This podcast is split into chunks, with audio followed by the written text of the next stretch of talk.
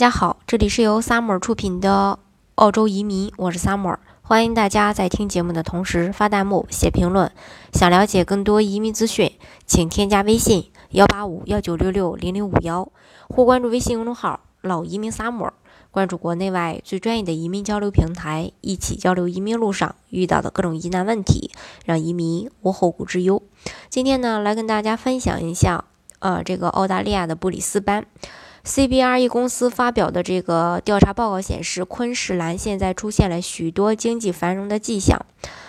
呃，报告显示呢，白领就业岗位的增速以及布里斯班与悉尼之间的房价的这种差值，成为两个推动省际移民的最重要的指标。那越来越多的新南威尔士省和维多利亚省的澳洲本地人正在移居昆士兰省的布里斯班。呃，根据一项数据发现啊，在过去的呃，二十年中，省际移民数量在呃两千零二年达到了高峰，有差不多四万人来到昆士兰。当时呢，布里斯班的房价只有悉尼的百分之四十三，也是一个历史的低点。那省际移民数量和房地产的一个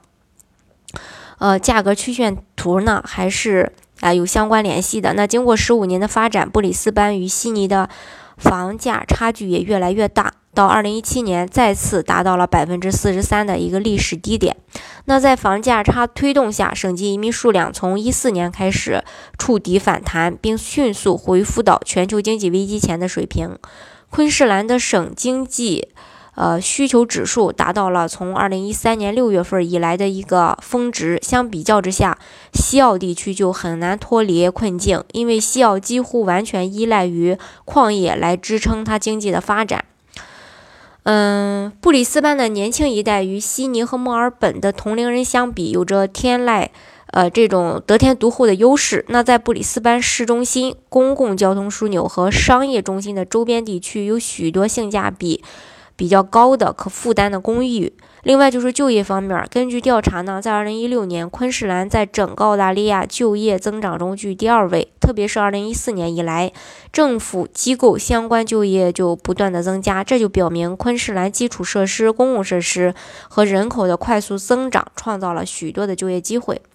那在私营经济方面，昆士兰也很出色呀，经济信心指数超过了澳大利亚的平均水平，这一点可以反映在。NAB 银行的月度经济观察报告中，可以隐约的看到，经济信心正在慢慢的转变为对公用事业和私营经济的追追加投资。那特别是在旅游业。另外呢，也有重大的建设项目。据统计，在昆士兰省东南部有大约三百亿澳币的建设投资也正在进行。经济发展的机会在整个昆士兰涌现，特别是旅游业，因为像布里斯班的机场扩建项目将积极的促进旅游业的发展。机场的扩建呢，也有助于推动皇后码头综合娱乐度假项目建成后，给这座城市，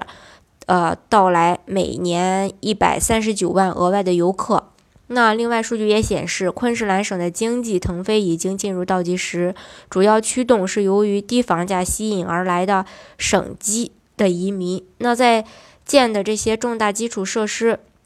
呃，开发项目呢也将会创造更多的就业岗位，会进一步吸引其他省的呃人呢到昆士兰，特别是布里斯班。所以说，最近有意向移民澳洲的小伙伴，如果不知道去哪儿的话，可以考虑一下布里斯班，因为不管是从就业呀还是房价，目前呢对大多数来说也刚刚好。它不像悉尼和墨尔本，可能对普通人来说呢，呃，这个房价可能会高一些。布里斯班呢，目前正好处于一个呃历史低。一点吧，所以说还是有很多机会的。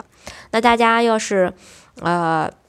有这个意向的话，还是那句话，可以呃那个着重的考虑一下布里斯班。好，今天的节目呢就给大家分享到这里。如果大家想具体的了解澳洲的移民政策的话呢，欢迎大家添加我的微信幺八五幺九六六零零五幺，或是关注微信公众号老移民 summer，关注国内外最专业的移民交流平台，一起交流移民路上遇到的各种疑难问题，让移民无后顾之忧。